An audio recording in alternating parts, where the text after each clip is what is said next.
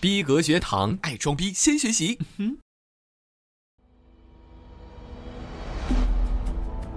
从有马到无马，从亚洲到全球，建皇二十载，深藏功与名。我是首席鉴黄师，逼哥。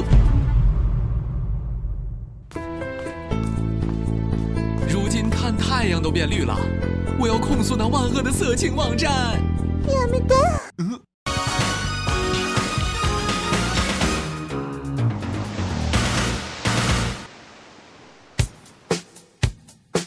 在互联网没有普及的年代，躁动青年想寻求点刺激，画册、小说、录影带，还得传阅，还得交换，没点干货，你都不好意思跟人要资源； 没去过录像厅，你都不好意思说你是男儿汉。到了九零年代末，互联网春风吹满地，网络发达了，资源丰富了，色情网站也涌现了，他们一直被清理，却从未被消灭。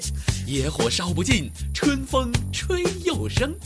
据国家互联网信息办通报，仅2014年被查封的色情网站就有2200多家。东莞倒了，快播关了，屌丝们都哭了。但这只是冰山一角，大部分的色情网站将服务器架设在国外，服务着国人，用各种手段逃避着追捕。以知名度最高的草社区为例，2006年有几名美籍华人建立，将服务器架设在美国科罗拉多州，购买成千上万的域名，一旦被封杀，就立马换地址，再通过各种渠道及时向会员更新。刚需在，市场就在。快播倒了以后，用户流量向草转移，它日均访问量超过三千万，人均停留时间达三十二分钟，日均发片四百部，单片累计下载量达十万次。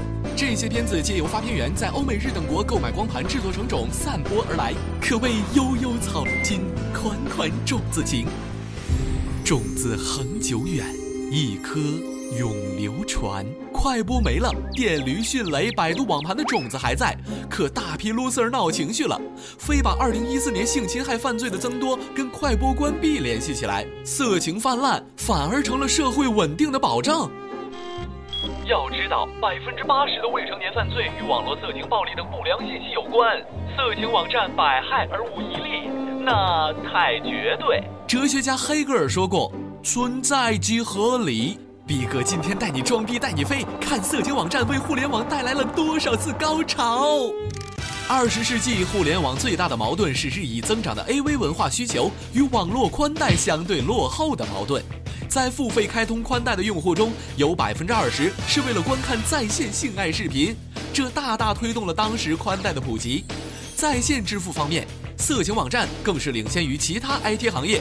几年前你还在纠结网购会不会被骗，可知美国大爷十几年前就用在线支付观看色情直播了。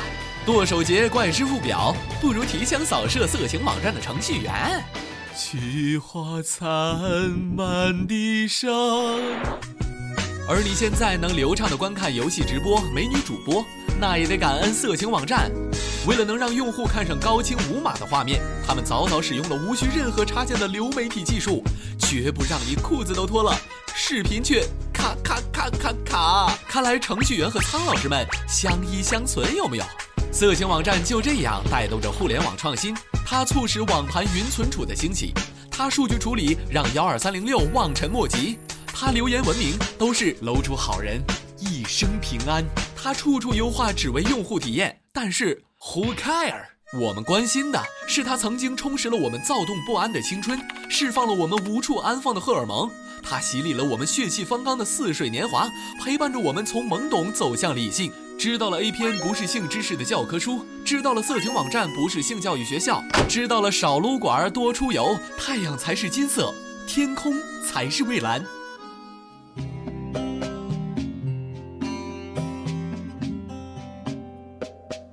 第一次上你我就看红了眼。几年后收集种子那么多题，他们一些被打骂，一些是无骂，却总能把空虚变成了爱恋。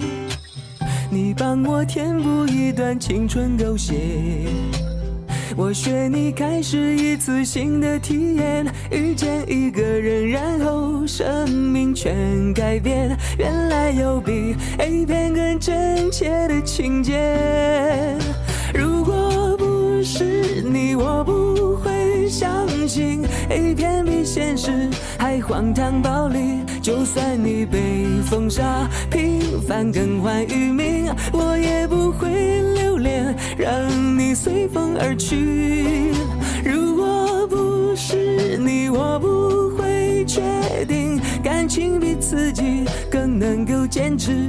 我的种子不存，我的荒唐青春，我离得开一片，更离得开你。关注逼格学堂微信，回复幺零二四。你懂的，你一直是个屌丝，是因为不会装逼。抓紧戳下面的订阅按钮，第一时间提升逼格吧。